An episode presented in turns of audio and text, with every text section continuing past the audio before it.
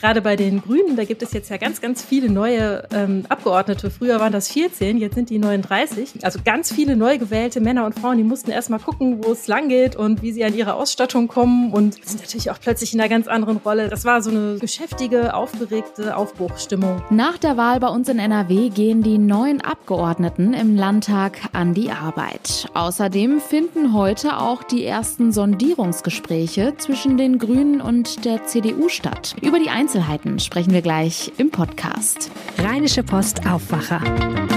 News aus NRW und dem Rest der Welt. Mit Julia Marchese, schön, dass ihr dabei seid. Wir sprechen heute außerdem noch darüber, was mein Nachbar oder meine Nachbarin eigentlich darf und was nicht. Denn gerade bei dem schönen Wetter steht bei vielen ja auch wieder die Gartensaison an. Grillen, Rasenmähen und hohe Hecken. Was ist wie und wann erlaubt? Wir geben einen Überblick über die rechtlichen Grundlagen. Nach der Wahl bei uns in NRW geht es weiterhin um die Frage, wer wird regieren. Durch den hohen Sieg der CDU und dem starken Zuwachs bei den Grünen stehen die Zeichen in NRW erstmals bei Schwarz-Grün. Wie das aussehen könnte, darüber haben wir bereits gestern im Aufwacher gesprochen, aber die Grünen wollen sich noch nicht festlegen.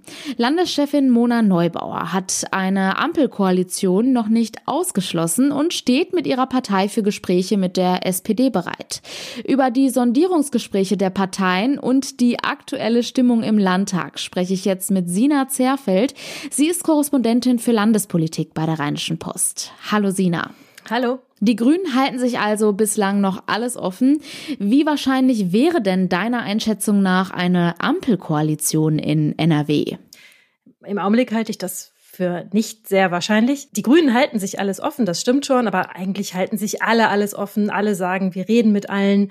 Es ist für Parteien viel attraktiver, sich zu zweit zu einigen, also auf eine schwarz-grüne Koalition als zu dritt. Da muss man weniger Kompromisse schließen, man muss Ministerien äh, durch zwei teilen, nicht durch drei. Das ist also schon ähm, einfach praktischer für die Parteien.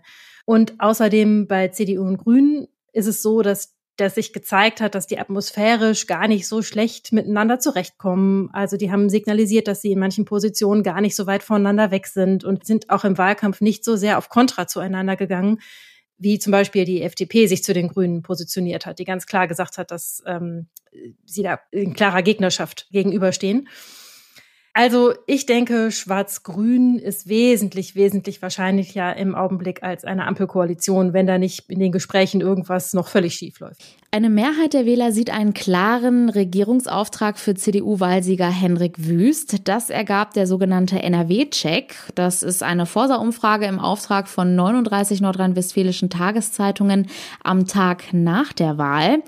Welche Erkenntnisse konnten daraus denn noch gelesen werden? Ähm, dass sich das quer durch alle politischen Richtungen und Überzeugungen ähm, so durchzieht. Ähm, also auch 68 Prozent der SPD-Anhänger finden, dass Hendrik Wüst jetzt den Regierungsauftrag hat und die CDU bei den grünen Anhängern und den FDP-Anhängern, den Leuten, die die gewählt haben oder ähm, sie wählen würden, die äh, sagen auch, sie sehen den Regierungsauftrag jetzt bei Hendrik Wüst. Und die Leute finden außerdem auch eine schwarz-grüne Koalition zu einem recht großen Anteil richtig, also ähm, zu 41 Prozent insgesamt. Und für eine Ampelkoalition wären genau, ziemlich genau ein Drittel der Leute. Eine große Koalition, also von CDU und SPD, ist ziemlich unbeliebt. Aber die grünen Basis, die wäre von Schwarz-Grün weniger begeistert. Also da würde ungefähr die Hälfte der Wählerschaft der Grünen würde mitgehen und sagen, ja, finden wir richtig, Schwarz-Grün finden wir gut. Und bei der CDU sind das viel mehr Leute. Also da die von der CDU-Hängerschaft sind die Menschen zu 79 Prozent eigentlich dafür, dass es eine schwarz-grüne Koalition gibt. Gestern sind die neu aufgestellten Fraktionen im Landtag zusammengetreten. Du warst vor Ort. Wie war die Stimmung? Ja, ziemlich gut, ein bisschen aufgeregt in Teilen. Also gerade bei den Grünen, da gibt es jetzt ja ganz, ganz viele neue ähm, Abgeordnete. Früher waren das 14, jetzt sind die 39. Die mussten, also ganz viele neu gewählte Männer und Frauen, die mussten erstmal gucken, wo es lang geht und wie sie an ihre Ausstattung kommen und ähm, sind natürlich auch plötzlich in einer ganz anderen Rolle. Das ist natürlich, das war so eine, so eine geschäftige, aufgeregte Aufbruchstimmung da. Bei der äh, CDU herrscht natürlich auch Zufriedenheit. Die sind ja die Wahlsieger. Und ähm, ja, bei der SPD hat man auch die Stimmung aufrechterhalten.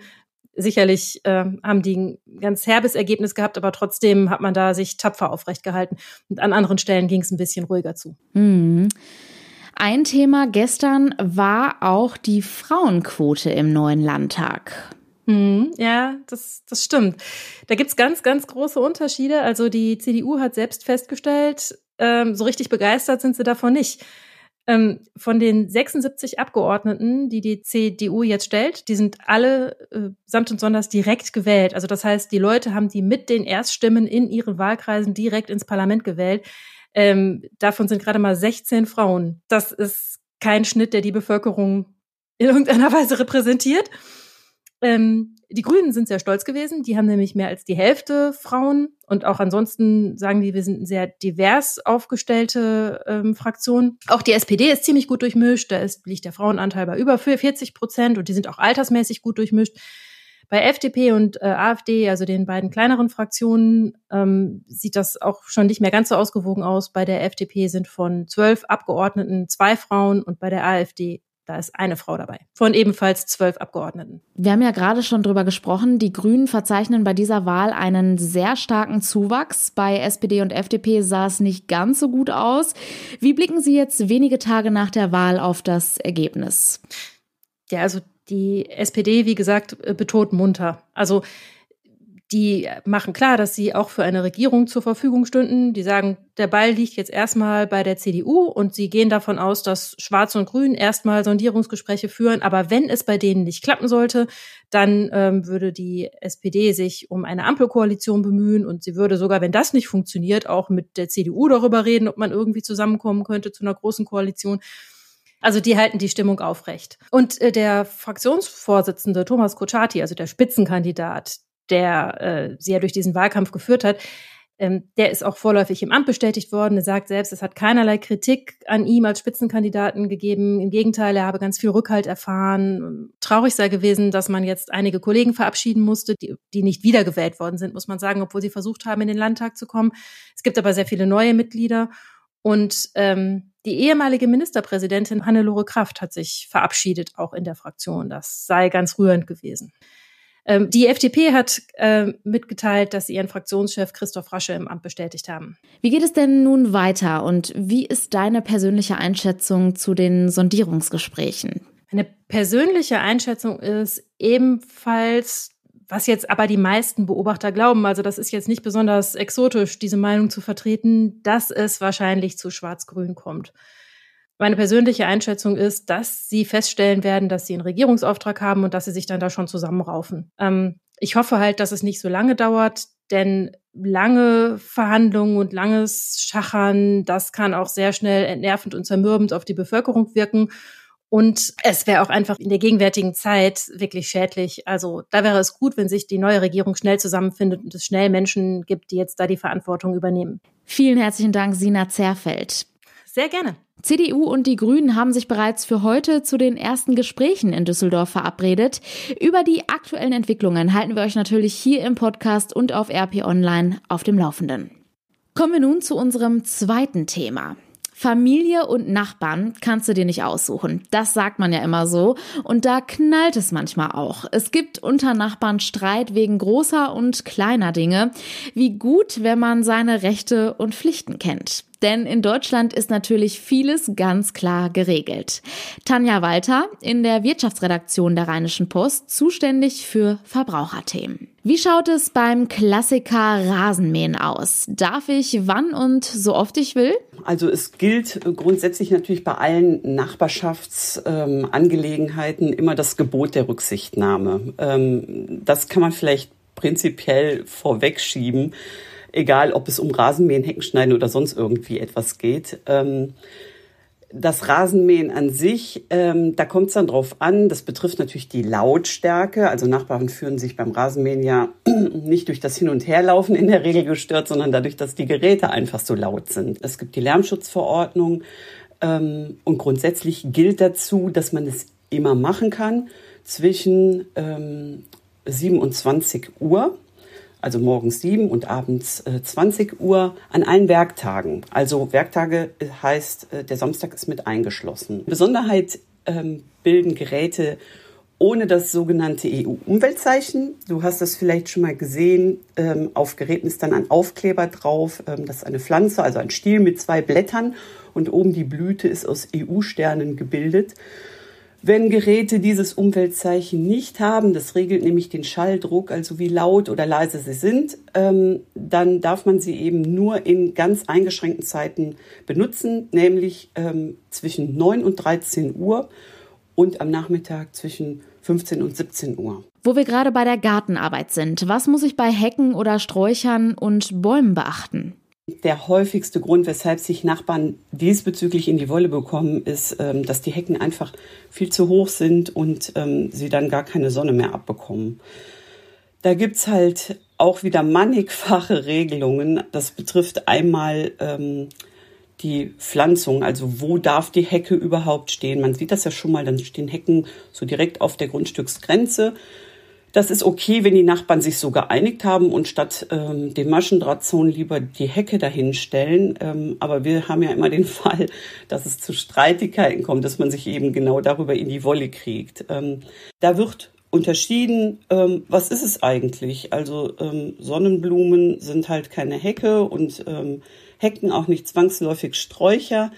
Ähm, das ist eben ganz genau geregelt. Äh, grundsätzlich gilt über den Daumen.